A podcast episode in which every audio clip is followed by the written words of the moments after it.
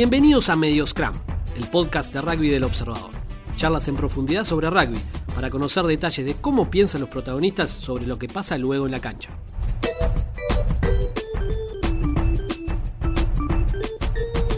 En este primer episodio hablamos con Diego Maño y Gastón Mieres.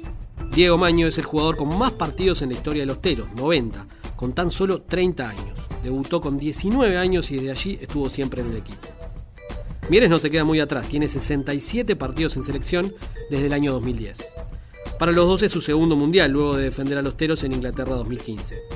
Y también son dos de los 11 jugadores que este año viajaron a Estados Unidos a jugar en la nueva liga profesional de este país. Sobre sus sueños para el Mundial, sobre la experiencia de vida en Estados Unidos y sobre sus planes para el futuro, hablamos con Diego Maño y Gastón Mieres en el primer episodio del podcast Medios Scrum. Primero que nada, bienvenidos y gracias por, por compartir con nosotros este primer podcast mundialista del Observador. Eh, primero les, les, les, quiero preguntar por lo que están viviendo ahora. Me decían, lo hablábamos antes en la previa, eh, últimos retoques, hoy se sacaron la foto oficial. Me imagino que deben ser días de mucha ida, vuelta, eh, alguna despedida de amigos, familia, pero ya está ahí, a la vuelta de la esquina está, está el viaje, ¿no? ¿Cómo, cuéntenos eh, un poco de sensaciones, de cómo lo están viviendo eso, el enfocarse en el rugby, pero además hay un montón de cosas emocionales, de familia, de, de decir, llegó el momento que, que, debe pesar mucho, ¿no? A mi lado, yo eh, empecé a vivir el Mundial creo que hace una semana, eh, no, lo había, no, lo, no, lo, había vivido antes, en el uh -huh. sentido de no hasta el momento de la lista, pero sí hasta los días previos. Es una preparación un poco bastante diferente a la vez pasada, en el sentido de que acuerdo la vez pasada, se fueron un mes antes, se fueron a Japón para después ir a Inglaterra, tuvieron girando mucho tiempo antes, ¿no? Se, tuvieron que despedir de la familia, de los amigos, bastante tiempo antes.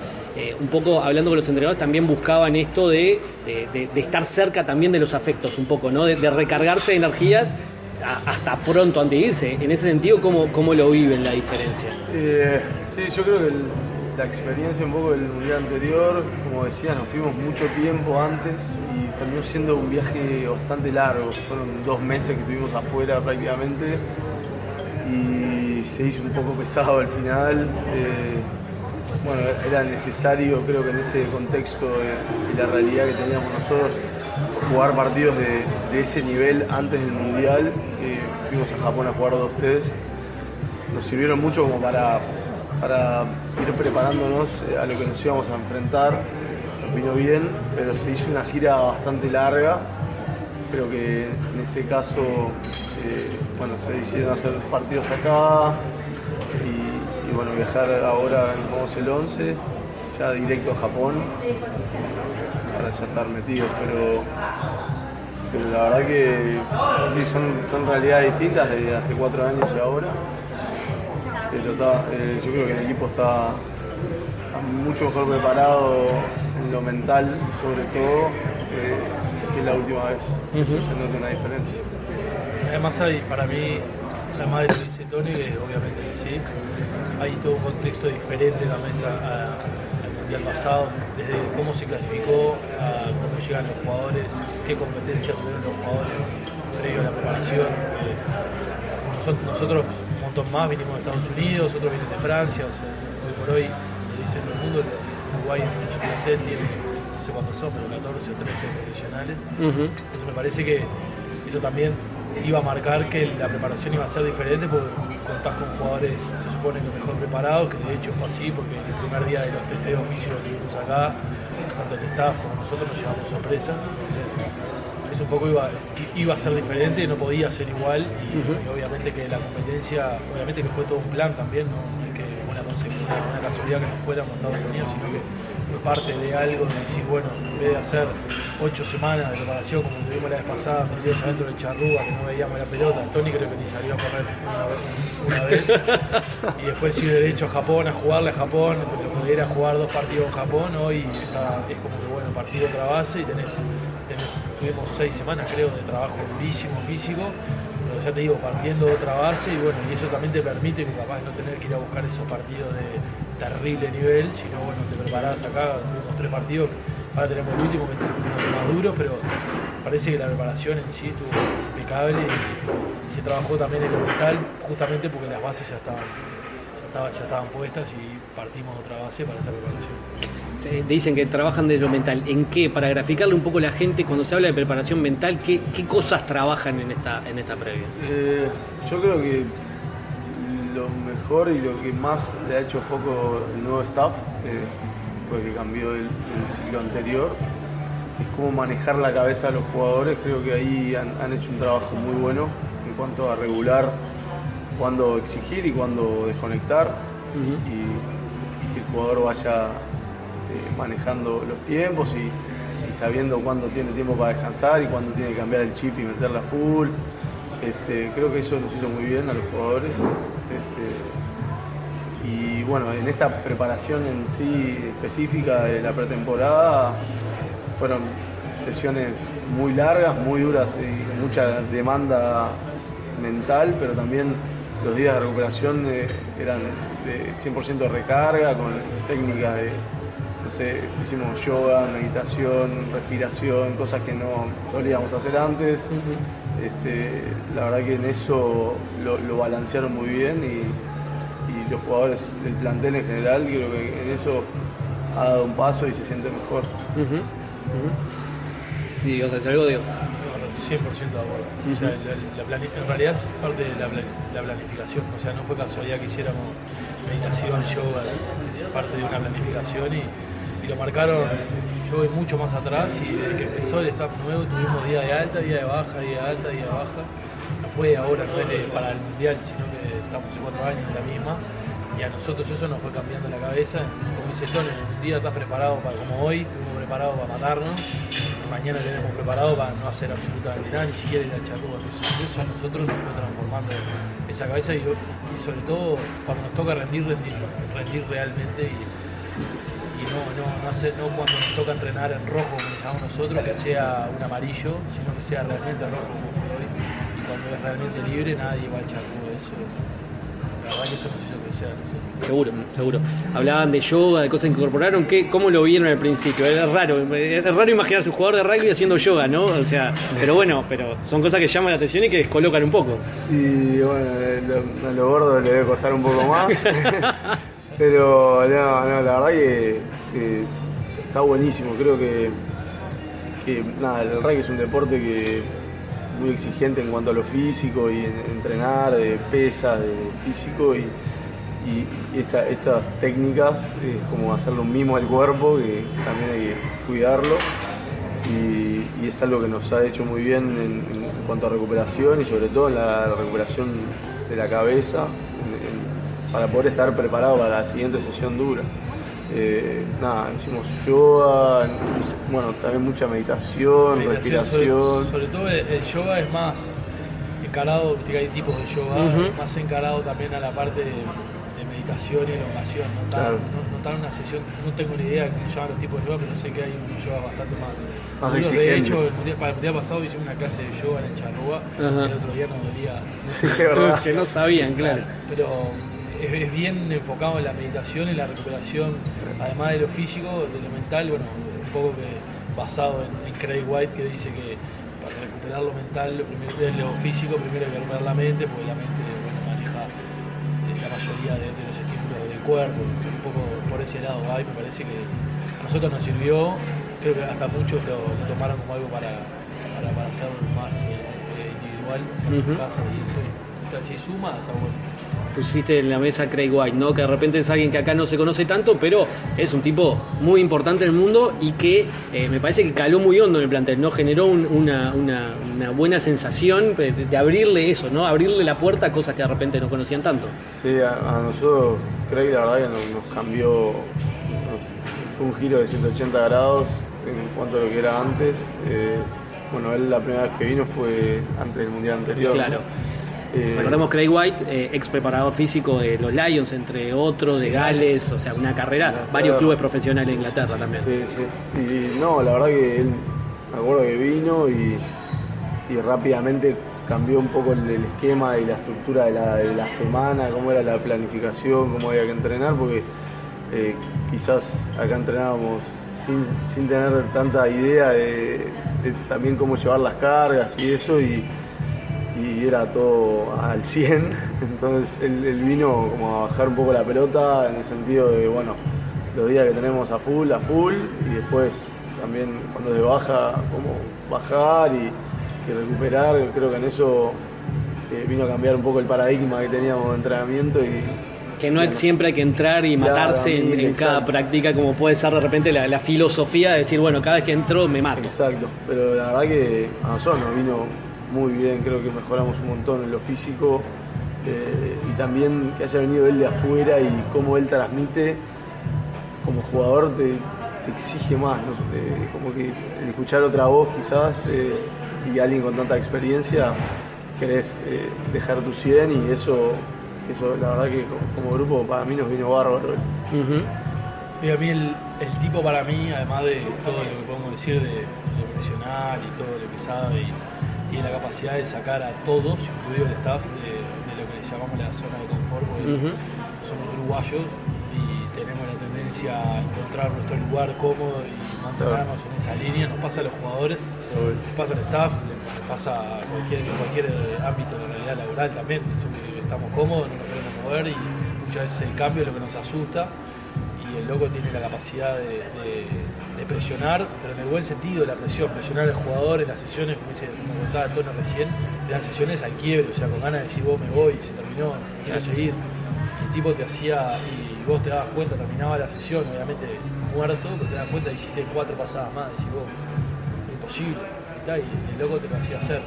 Lo mismo con el staff, hemos- yo una de las cosas que más mejor vi fue la sinergia como laburó el, el staff para nosotros en la grabación, obviamente durante el- eh, antes también, pero actualmente para esto fue impresionante. Además de que vinieron, vino gente nueva con Craig, que eso también estuvo bueno, que vino Ben. Ben Pollard, Sí. que estuvo presente con la parte de GPS en el mundial pasado con Inglaterra, de hecho Ujú. jugamos contra él, estaba ahí en el estadio y todo. Después estaba Simon y Que son otros dos internos que llaman ellos, que bueno, que hacen un poco de experiencia, pero también un monstruo. Y los trajo Craig y, y el tipo los convenció de que esto les iba a cambiar la vida y los tipos hoy hablan como locos y a ver, eh, Ben es, eh, trabaja en los Aras. Sí, sí. Súper Madrid y vino acá al Torque sin sacarle mérito a la gente de Torque. pero Claro. digo, fue, es esa la comparación. Y los tipos nos llevaron a otro nivel real, pero sobre todo eh, todos los ámbitos. El staff trabajó mejor, nos exigió mucho más, mucho más eh, centralizado. Cada vez que íbamos al gimnasio, todos teníamos un profe al lado. ¿viste? Obviamente que a tener más gente te permite eso, pero creo que el tipo tiene la capacidad de sacarte de la zona de confort. Mirá que lo, lo vemos, que puteamos en chino. Insultos para No, lo odias, lo odias. Eh, Se, se aprendió los insultos. Ah, ¿eh? el, el staff también eh, tuvo su cortocircuito con la cocina, con, Sí. no es todo. Y, pero el tipo que hace logra que cuando ven en las mediciones, Tone está dos kilos más arriba del músculo, eh, en el caso de él no tiene una gota de grasa, pero lo que tiene que bajar de peso, de grasa bajan de peso, o sea, es, es algo que real da, da resultado y que vos lo Por ahí, por ahí decías que te- se sorprendieron en las mediciones, que estaban un escalón encima, en Sí, definitiva. que el, la- la- el- el ser, lo dijimos siempre, siempre lo- yo durante, siempre dije que ser profesional era la diferencia, te permite descansar, que es un poco de- lo, más, lo más complicado, pero además vivir para el rugby, o sea que tu única, lo único que tenés que pensar, por lo menos durante los primeros cinco meses del año, seis meses del año, fue rendir el fin de semana, entrenar eh, y hacer- eh, ir al gimnasio y bueno, y comer bien. Exacto. Entonces no, no- hay misterio. El resto, bueno, se supone que lo teníamos y lo fuimos mejorando. Viene por ahí. ¿no? Ah, Lo nombrabas y, y vale la pena pasar para después volver al mundial, pero no, pero desde lo personal, ¿cómo fue ese cam- cambio de vida? ¿no? Porque es la primera experiencia, después igual después del mundial los dos van a volver, pero esa decisión de decir, bueno, tengo 30 años eh, por ahí y, y, bueno, en cambio, me voy a hacer otra cosa, o sea, hacer lo que me apasiona, pero, pero no- eh, vos sí te había tocado jugar profesionalmente un tiempo. Tenemos- Bueno, están ahí en el entorno de No, los bueno. 30, es verdad, ya no se estaba tratando de viejo. Pero, pero ¿cómo fue el proceso de decir, bueno, cambio, apuesto, porque obviamente también me imagino el, el objetivo del mundial estaba ahí, también eh, hacerlo en función de eso, pero cómo, cuéntenos un poco de ese proceso de decisión de decir, bueno, me voy y hago una experiencia profesional. Eh, bueno, yo creo que mm, cuando, cuando empezó todo este, este plan de que varios nos vayamos a, a probar a, a Estados Unidos y fuimos con Diego y un par más, fuimos a una especie de draft, a un Claro. combine, que hizo la World Rugby y que fue una, una linda experiencia con, una semana creo de entrenamiento y terminamos jugando un partido. Claro, se tenían que ganar, entrar. en Claro, definitiva. exacto, que era como una competencia, dos jugadores de Sudamérica. Un escaneo general de todos los puntos, y hasta una, una tarjeta con lo bueno y lo malo. Sí, sí. y- Ajá. Sí, sí, estaba bueno. Pero no, eso, eso me parece fue primero una tremenda experiencia por la calidad de entrenadores que tuvimos en esa semana. Este, no sé, nosotros los Bucks teníamos al entrenador de, de Bucks de Inglaterra actual, los Forwards, eh, tres, cuatro entrenadores de tremenda experiencia, australianos. eh, y la verdad que en eso, esa semana, no sé, aprendimos un- una bocha y además la pasamos 10 puntos, fue tremendo viaje y nos sumó mucho como experiencia. Y después, bueno, eh, gracias a Dios tuvimos la, la suerte de, de poder fichar en, algún club, eh, en mi caso en Toronto y Dieguito se fue a Houston. Y nada, ese primer año estuvo muy bueno, la verdad, esta temporada yo la disfruté un montón y, y fue un cambio en cuanto a, a la realidad que teníamos acá de entrenamiento y de vida, a estar en otro país, eh, dedicar- dedicándote a eso, solamente al rugby, pensando en rendir en la semana y, y el fin de semana. Les costó un poco la decisión de decir voy, porque, o sea, tienen familia acá, trabajo, en tu caso estás casado, entonces decir, Sí, bueno. cambiamos y bueno, apostamos a esto porque es, o sea, yo me imagino cambiar toda la vida, eh, lo pienso yo y no, no es fácil, a pesar de que la zanahoria es muy, muy linda, ¿no? En mi caso fue. caso fue más complicado, Fue, ¿eh? fue duro, pero no, no. A ver, siempre le tiro flores. Mi Germo es la, la hincha número uno mía de, de mi club y del Ostero también. Y creo que obviamente fue duro porque está, eh, implicaba separarnos y bueno, tener acá una familia, casa, todo.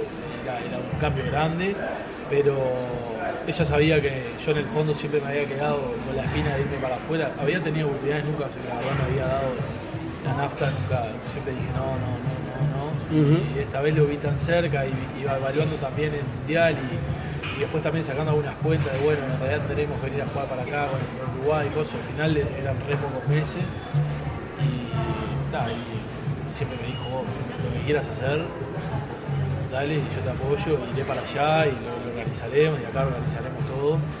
Y tal, y salió, la verdad que fue, fue copado porque dije, está, sacarme una espina que capaz que, me- que después el día de mañana cuando estar retirado, decir, pa, ¿por qué no lo hice?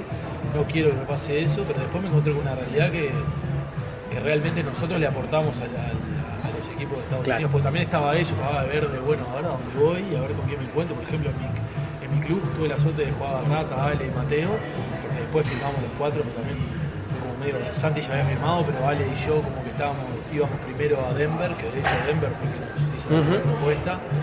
Y, eh, y no se dio por un tema de, de que ellos no nos iban a dejar venir a jugar a la selección y bueno, ahí hubo un intercambio y el, el técnico de Houston ya nos había visto y bueno, ahí él dijo, "Oh, yo los quiero, traerlos para acá.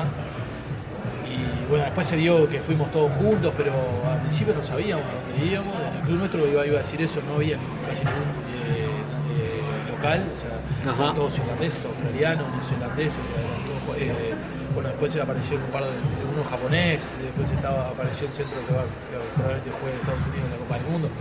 Pero como que no sabíamos dónde íbamos, no sabíamos si realmente íbamos a servir, no sabíamos si ibas a ir a, a, a sentarte Claro. en el banco suplente o no quedar en el plantel. O sea, Sí, sí, a perder actividad en un año mundial, capaz. o sea, era, una, era una incógnita y tal, y cuando llegamos nos dimos cuenta de, claro, no sé, tenemos algo que tomamos, a Tony le pasó, pues fue, estrella del equipo, pero sí. Y bueno, sí, tuvo un rendimiento, tal cual. Pero el- a nosotros nos pasó y claro, empezamos a comandar todas las áreas. Era como jugar en Uruguay, el Rata era el mejor 9, Ale era el loco que era el líder, yo era el loco que empujaba a Mateo, Mateo era el loco que se llevaba todos puestos, era, era y se nos dio increíble. El club nuestro no ligó las primeras fechas, de lo último por suerte nos dimos creo que 4 o 5 de 5, que Sí, golazo. bien de bien. Terminamos bien y no lo dudaron en hacernos la oferta este año, ya la teníamos hace rato. Pero estábamos un poco también acá eh, esperando novedades de- del tema de la liga de acá, entonces para no, o sea, tratar de colaborar un poco y no, no, eh, irnos ya sin evaluar la, la posibilidad, me parece que estuvo bien esperarlo y bueno, ta, bueno, ya, ya es una realidad y vamos a volver. Respecto a mi familia, por ejemplo, ya está todo re bien armado. No hay- Esta vez te vas, Ahora te no vas hay- con, con Fede no con tus cosas. Claro. Ahora fue de seis meses, va a cuatro, arreglamos el trabajo acá, o sea, todo eso hubo ahí, pero No vuelven más. Se dice Ya que no vuelven más a Uruguay. ahora, ahora no sé cómo. Ahora, ahora el problema es la vuelta. Que también es, es un cambio de vida en eso, ¿no? Ah, Vivir el, el nivel de vida, no solo el, el- el sueño de dedicarse a Cada jugar día rugby, sino quería volver más. Claro, en ciudades preciosas. Pese a que ustedes se tuvieron que ir en el Claro, medio de la, claro. de la nieve, ¿no? La primera foto La de ustedes son. vamos más adelante, de esto no. Estábamos fiesta porque había 40 grados. Claro. No, esto está. En Houston, claro. en- Y, eh, y en tu caso cómo fue? O sea, No, eh, yo un poco similar a lo que decía Dieguito. Obviamente, primero tomar la decisión y todo, porque a ver, nosotros también tenemos, cada uno tiene su vida acá. eh, yo no estoy casado, pero estoy de novio y también digo, es algo que afecta. Eh, la hora de tomar decisiones, después está- estoy terminando mi carrera universitaria, tuve que, que frenarla. Eh, pero la verdad que era, era justo en un año de mundial y estaba todo planificado como para que nos vayamos y nos servía mucho a nosotros para, para estar jugando partidos de competencia de alta todos los fines de semana y quizás acá teníamos un bache largo sin jugar partidos con la selección, entonces era algo útil y necesario. Y después en, lo que es la, experiencia allá, a mí me encantó, me encantó la ciudad y el ambiente, la cultura del equipo, muy, muy interesante, muy, buena gente los canadienses. ¿cómo, cómo es el, día a día? Uno ve, porque obviamente no es la, la- NFL, ni- pero uno ve que hay una liga organizadita, ¿no? O sea, va creciendo, de repente hay, hay bastante, ves los partidos y hay gente en el estadio y, uno ve en, la, en la semana, en las redes sociales, hacen actividades ustedes afuera, o sea, no es, no es algo así, o sea, sí, se nota que está muy organizado, por lo menos afuera. ¿Ustedes cómo, cómo, lo, cómo lo vivieron en ese sentido? puntualmente en nuestro club eh, estaba como en transi- estaba como pasando un momento eh, de la construcción del estadio, que obviamente va a ser un comienzo de algo mucho mejor. O sea, nosotros empezamos, en realidad pasan todos, eso es una de las cosas capaz que la más floja. Todas las canchas son de béisbol Claro. o de, no sé, de béisbol. Sí, bueno, se veía la, la de Seattle, se veían más las líneas de la cancha de fútbol que la de, la, que la- la de la rugby. Toronto como jugar en el piso de, de ahí de la vereda. Ajá. También. Era. Y bueno, nosotros, el, club nuestro agarró y obviamente el dueño es un mexicano eh, que estaba apostando mucho al proyecto, agarró y armó un estadio eh, impresionante, un estadio todo, internacionalmente todo lo que se precisa, vestuario de primera, y ahora estaban echándole todo, que terminaban la semana que viene. Claro, que se demoró por lluvias y por Se mal tiempo. por- tuvieron tres meses más por el tema de la lluvia. Claro. Allá en Houston la lluvia parece joda, de repente cae eh, como un huracán. Claro, no llueve nunca y cuando llueve. Son, ahí va, Ah. eh, se inunda todo. Claro. Y bueno, y, y entonces como que al principio estábamos, no estábamos tan organizados en el sentido de que la, práctica era, el gimnasio era un lugar, la práctica era del otro lado de la ciudad, nos llevaba un montón de tiempo ir para el otro lado. Vivíamos en realidad, está muy bien, donde vivimos nosotros es a tres minutos del estadio donde lo construyeron, entonces Vivían todos los uruguayos en la misma casa, ¿no? Sí, a nosotros nos dieron, al principio el técnico no nos quería y eh, la novia del Rata hizo unas gestiones porque el Rata poquito inglés y, y la novia, no sé, ahí hizo unas gestiones y bueno, y en los últimos días nos enteramos íbamos todos juntos en la casa, nos dieron una casa que era una mansión, o sea, teníamos un cuarto gigante para cada uno. Porque el técnico no los quería, decías. No, el técnico quería no poner a la villa de los uruguayos toda Ajá. junta, quería mezclar al, al, Claro. al- al Uruguay con el Para no, resto. que, para que, porque creían que podían Yo hacer creo- rancho aparte. Yo Claro. creo que él pensó eso, creo que le, le bastaron dos prácticas para darse cuenta que somos más sociables que nadie, o sea, Ujú. le hablamos igual a, a la piedra y nos hacemos de cualquiera. Claro. De hecho, son los otros los que tienen los problemas de, de integración, o sea, irlandeses son como más cerrados. Sí, vi que con un par de isleños hicieron muy buena Claro, amistad. Por ejemplo, va con afillanos, tenemos muy buena onda. Entonces era la casa era la sede de la gente. Claro. De hecho, este año se entregan todas las casas y la única casa que queda es la de los uruguayos, Ajá. que va a quedar como sede del club para, para cosas. Mirá qué bueno. Y bueno, y ahí no, en realidad el club estuvo desorganizado en lo que es el día, o sea, teníamos bastante traslado, entonces si lo hace un poco incómodo el jugador, porque está en Houston moverse de una punta a la otra, te puede Claro. llevar una hora, te puede llevar cuatro. Claro. te enterás solo por el Google Maps. Entonces está, era un poco, viste, desorganizado. Al final, cuando empezamos a tener ya las canchas de entrenamiento, el estadio, todo junto, era impresionante. Nos levantábamos, teníamos gimnasio ahí, o sea, teníamos que ir al gimnasio, después entrenábamos, enseguida después del gimnasio teníamos una hora de pausa que podíamos volver a la casa, entrenábamos, eh, que era, era, era un horario solo pero extenso, o sea, arrancábamos a las 12 y terminábamos a las 3, 3 y media de la tarde, y ahí ya nos liberaban, si alguno quería hacer extra en el gimnasio se podía volver a ir, y si no, la casa, y lo que sí hacíamos los lunes jugábamos. no teníamos día libre, digamos. Claro. Toda la semana con actividades y incluía algunas actividades sociales que nos tocaba ir a firmar autógrafos Ujú. o ir a algunos colegios o por ejemplo a alguna escuelita que nos pedía podíamos ir a instruir un poco de rugby y eso en realidad lo hacemos acá, lo hacemos allá. Lo decía vos, Diego, también que, que querías hablar acá para ver cómo venía el, el proceso también de acá, de Uruguay, de las franquicias profesionales. ¿Cómo se dio eso también? Porque, porque sí, es un objetivo grande que tiene, pero eh, ustedes también tenían esa oferta. Sí, eh, en realidad sin mucho misterio, o sea, nosotros todos sabíamos un poco, el- aparte tenemos un grupo de, de uruguayos ahí de, de la MLR. Ajá, un grupo WhatsApp. poco, Claro, un poco hablábamos de, de que cómo, cómo manejar el tema, pues, en realidad como le pasó a Tona, nosotros también, nosotros ya volvimos con más o menos la, la renovación. Claro. Bueno, y lo que hablamos, yo por lo menos puntualmente dije, "Voy- yo voy a, voy a hablar puntual con, con Pino, que es un poco el, el- el promotor de, de toda esta idea de la MLR, por lo menos en lo que a mí respecta personal, el tipo eh, fue uno de los que me dijo, "Oh, ¿te interesaría la oportunidad? Antes que me lo pusieran para ir a lo de, de Depler del, El draft. del draft. O sea, por un tema también de edad, por un tema de que él sabe que yo estoy más organizado acá, tengo mi empresa, o sea, cosas más, más estructuradas. Y le dije, oh, voy 100%. Ujú.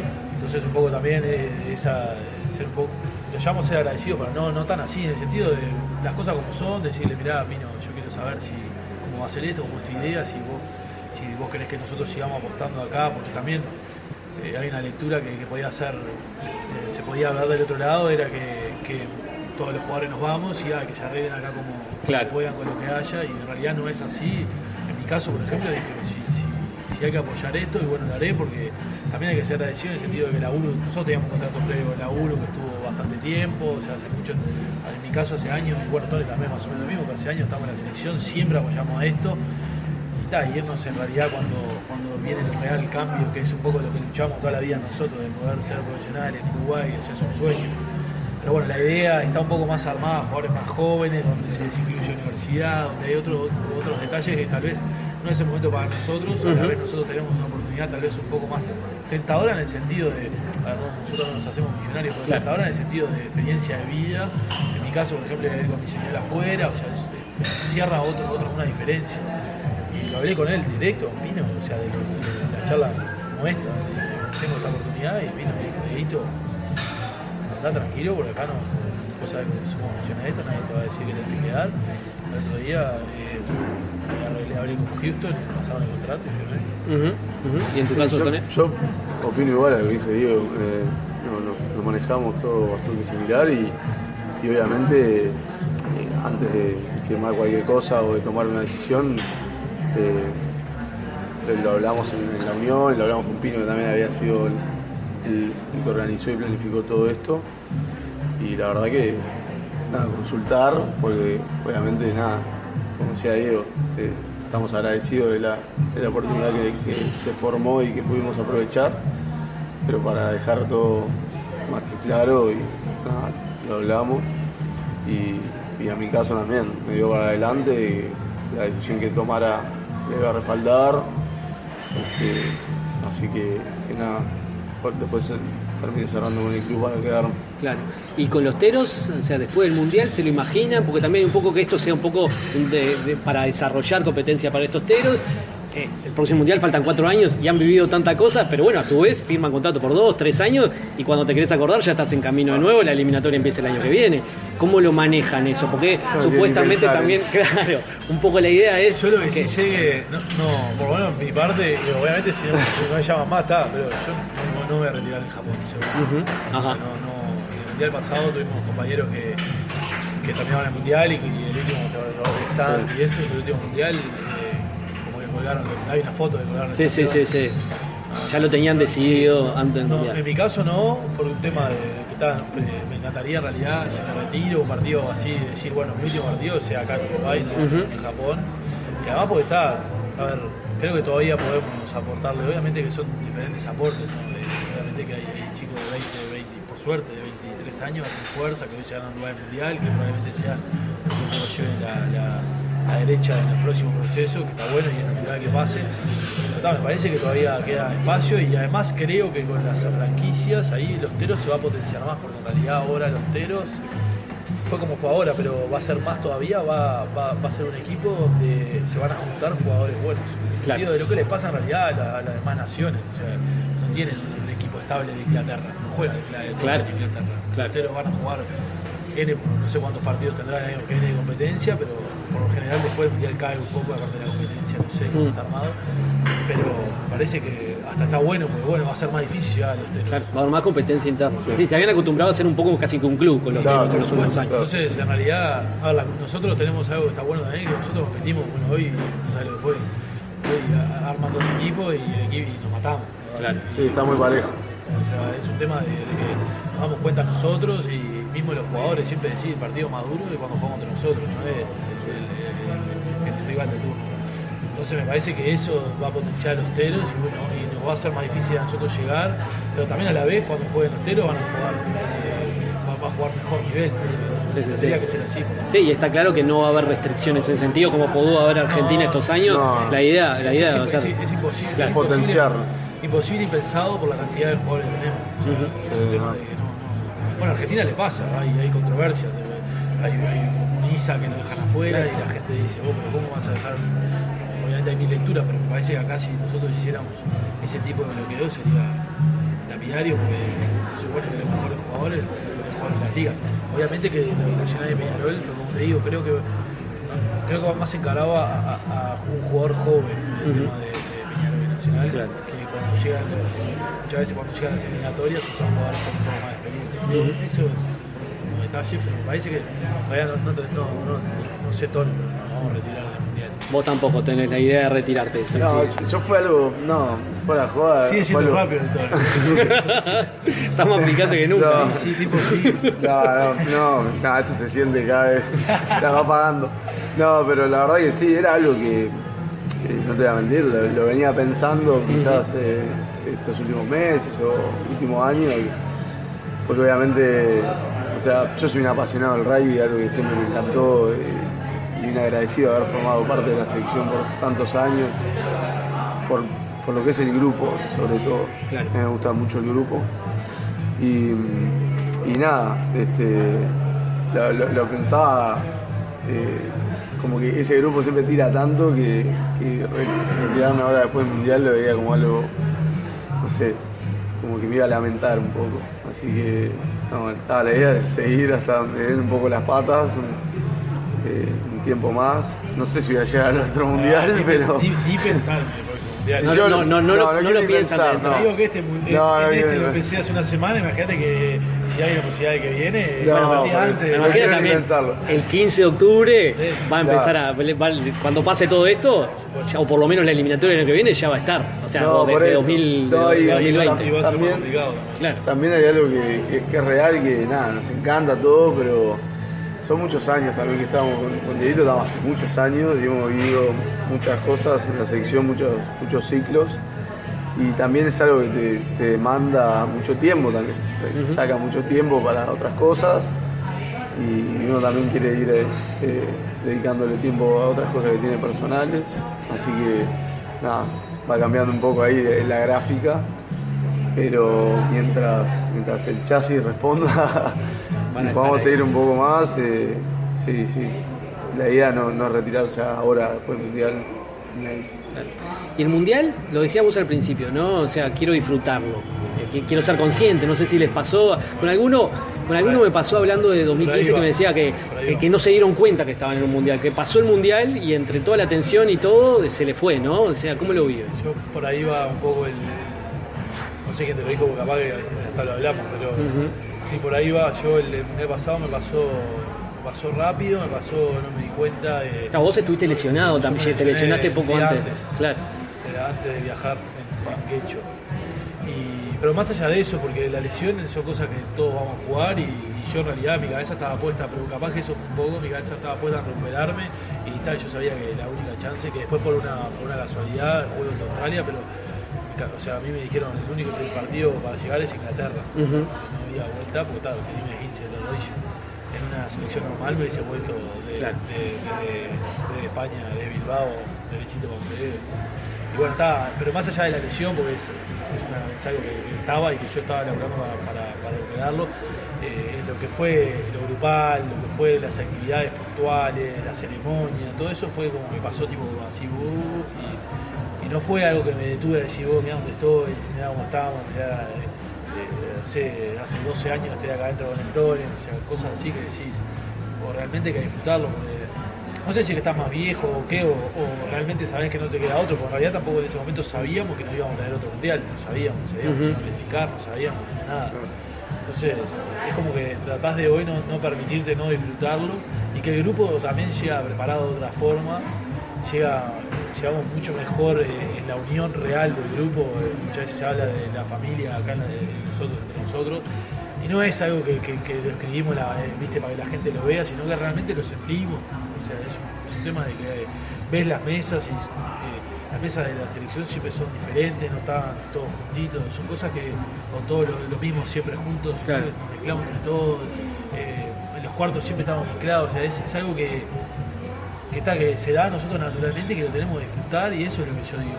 Y obviamente disfrutar de, jugar los minutos que nos toque a cada uno, lo tenemos que disfrutar. Eso naturalmente lo hacemos.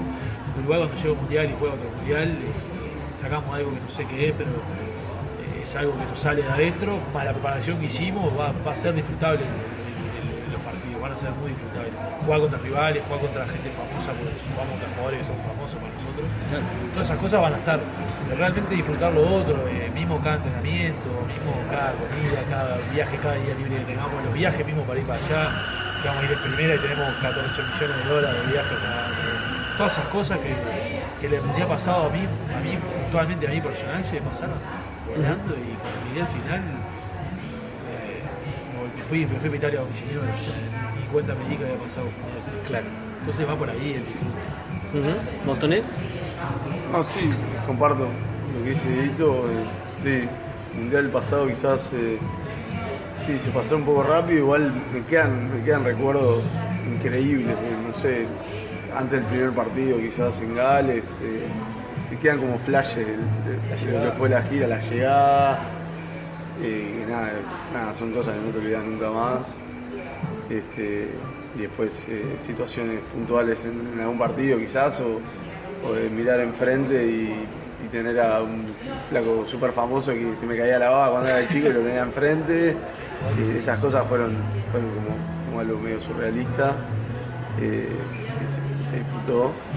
Pero sí, como dice Diego, ahora me parece que después en, este segundo ciclo, de cómo fue la construcción hasta ahora, eh, parece que este mundial va a ser especial. Va a ser especial por, por lo que es, por cómo está el grupo, por cómo se preparó y por cómo estamos también fuera de la cancha. Eh, en todo, no solo entre jugadores, sino staff, eh, gente, todo como lo quieras decir. Parece que ya ha, ha habido una evolución ahí clara y, y estoy convencido que se va a notar ese cambio ahora en el mundial ahora a la hora de empezar eso, eso va a impactar. ¿A qué van el Mundial? Eh, antes de empezar la pretemporada se juntaron, hablaron de objetivos eh, y un poco hablándole con el mono decía de ser protagonistas, de ir a, ir a buscar el Mundial en definitiva. La gente puede decir, bueno, se juega contra Fiji primero, contra Georgia después, hay que ganarles, pero a su vez eh, puede ser que no se les gane y, y tampoco hay que evaluar si es un fracaso o no. ¿Qué- ¿Ustedes qué sienten? ¿A, qué van el Mundial? ¿A ganar un partido, a ganar dos, a, ser competitivos? ¿Qué- ¿Por dónde, ¿Por dónde pasa eso? Yo creo que eso dice mono de ir a atacarlo eh, va, va atado de que sabemos que si nosotros vamos a mirar los partidos y entramos a dudar, vamos a estar en un problema porque son equipos que obviamente son potencias, son equipos fuertes, son equipos, muchos, tres de los cuatro son equipos que están en el top 10 y yo ya está peleando entrar al top 10, así que parece que va por ese lado de, de atacarlo en el sentido de, de que nuestra actitud tiene que ser de salir a buscar la primera pelota, la última, como sea, porque si no lo hacemos así, en realidad lo vamos a padecer. Después, en resultados, eh, nosotros siempre hablamos de, de que nos encantaría ganar un partido, eso seguro, y creo que está puesto en la- el primer partido Fiji está puesto ahí el foco y nosotros vamos a hacer lo posible para poder ganar a Fiji. En el inconsciente de todos sabemos que es un partido muy complicado, que tiene estrellas, y, pero también son equipos muy vulnerables. Ujú. Sí, por ejemplo, si jugáramos Gales, Australia de vuelta, le hacía arranque y es complicado. porque Es un equipo que, que tiene nivel y que además no tiene grietas, es una, es una realidad y es muy, es muy difícil para nosotros también quebrarles a ese tipo de equipos. Pero Ujú. en este caso creo que tenemos una oportunidad. Después hablando de Georgia, yo una cosa que me pareció que es un, una- un signo, no de debilidad, pero un signo de, de necesidad, es que hayan llamado a, A Gorgotze. a Gorgotze, que es un jugador que estaba retirado, que por algo lo llamaron. eh, no, la verdad, sinceramente no he visto a Georgia en los últimos tiempos, creo que jugó un partido el otro día. Sí, No, contra Escocia y antes contra los. Kings. Pero me parece que claramente tienen un signo de, de que, de- de que algo no anda o que precisan algo más, que obviamente ese tipo les da un plus y que lo que tenía no, no, no le funciona. Entonces, me parece que, obviamente pensando en Fiji, pero Georgia también tiene que ser un objetivo que nosotros digamos, bueno, capaz que el objetivo sea ganarle, pero consecuencia de cómo juguemos, y no pasar línea de ganar o perder, porque no, nosotros también te- tenemos que ser conscientes que somos, no somos, eh, vamos más cerca, no somos Argentina, donde eh, Argentina si ganan o pierden, sí realmente es un fracaso, y Claro. acá en Uruguay todavía por suerte, porque está, eh, lo digo por suerte porque todavía no, no llegamos a ese momento donde realmente una ganada, una perdida, salvo en las clasificaciones del mundial, que son eh, la noche a la mañana, adentro o afuera. eh, el, resto de los partidos nosotros los peleamos realmente porque nosotros tenemos la misión de subir en el ranking, porque nosotros tenemos la misión de realmente ganar un partido, de hacer historia, de dejar una huella, de decir, bueno, est- esto le ganaron a Fiji en el mundial. Entonces creo que vamos por ese lado. No va a cambiar nada si le ganamos a Fiji, no es la realidad, no va, no va a cambiar nada si le ganamos a Georgia a Fiji. Bueno, si ganamos los dos partidos, cambia, otro Claro, partido. claro, Sería claro. increíble. Pero si lo decía Garrafa, si, si le ganamos a Georgia, eh, Estamos- le llegamos a Fiji, estamos- Georgia pasa a ser totalmente. jugador- jugador- y, y nadie juega mejor una eliminatoria que Uruguay, Total, decía. Bueno, totalmente, eso lo comparto 100% y es así. Si nos, pasa, nos llega a pasar eso, sería el, el marco ideal. Pero si no pasa eso, no, no vamos a ser eh, eh, ejecutados y, y van a. Claro. O sea, va a ser un fracaso el mundial porque no lo fue el mundial pasado, no, no lo- no lo va a ser este. Ojalá que en los próximos años, capaz que sea realmente una, una obligación decir, bueno, hay que ganar, chao. Ujú. Pero eh, me parece que hoy todavía estamos ahí sin sacar de la misión de todos los jugadores que entramos, de que nosotros de frente tenemos que ganar. Eso es una realidad. Y sí, y sí me imagino eso, plantearse, aunque quizás se pierda, pero decir, pasar raya y decir, bueno, sí, fuimos a buscarlo, fuimos protagonistas, no, no, lo, no lo vimos el partido, no lo vimos pasar, ¿no? Sí, sí, yo creo que es clave y es un poco el, el foco que tiene todo el, el equipo de salir a ser protagonista.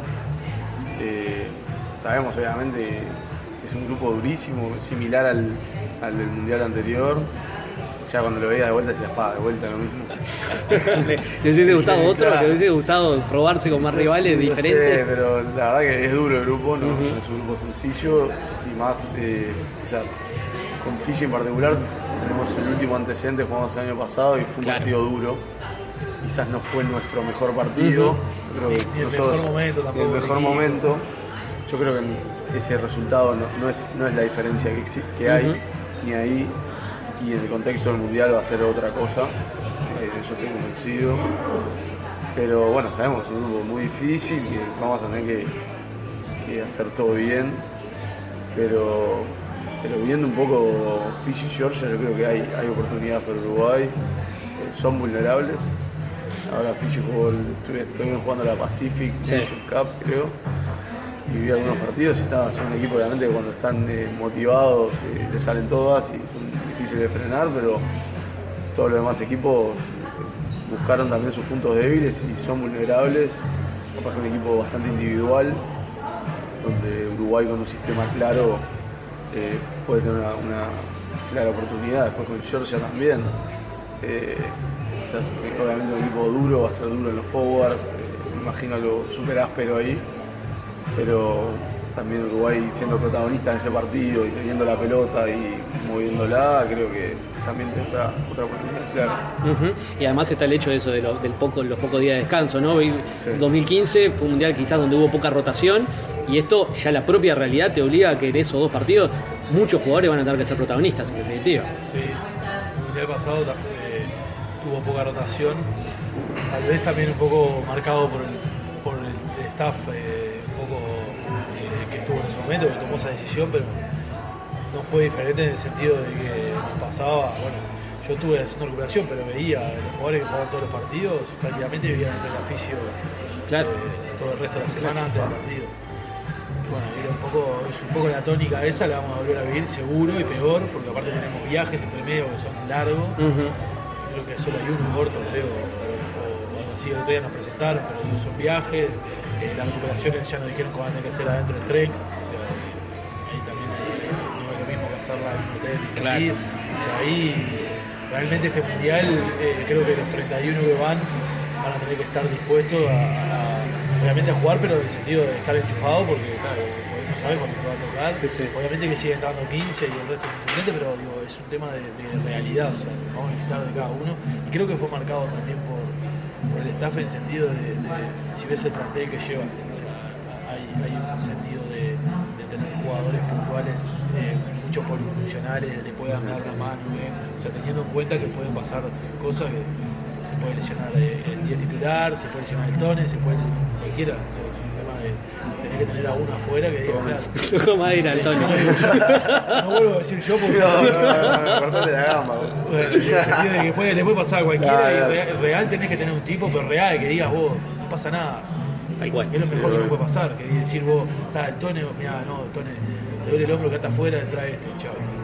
Parece que es lo mejor que nos puede pasar. Ayer hablar media hora, se nos fue una hora entera, pero la verdad un gusto, un, un- un gusto que hayan estado en este primer podcast.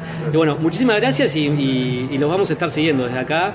Eh, ojalá se genere esa misma, ese mismo fanatismo de mucha gente de afuera del rugby, es una linda oportunidad para enganchar a mucha gente afuera del rugby y, estas cosas también, la idea de este podcast también es que los conozcan un poquito más. Así que ojalá que, vengan buenas noticias, pero que además se generen muchos nuevos fanáticos de rugby, me parece, ¿no? Diego Maño, Tone Mieres, jugadores de los Teros que se van a jugar el Mundial de Japón en apenas unos días, estuvieron en el primer del Observador del Mundial de Rugby. Muchas gracias, nos vemos en la próxima.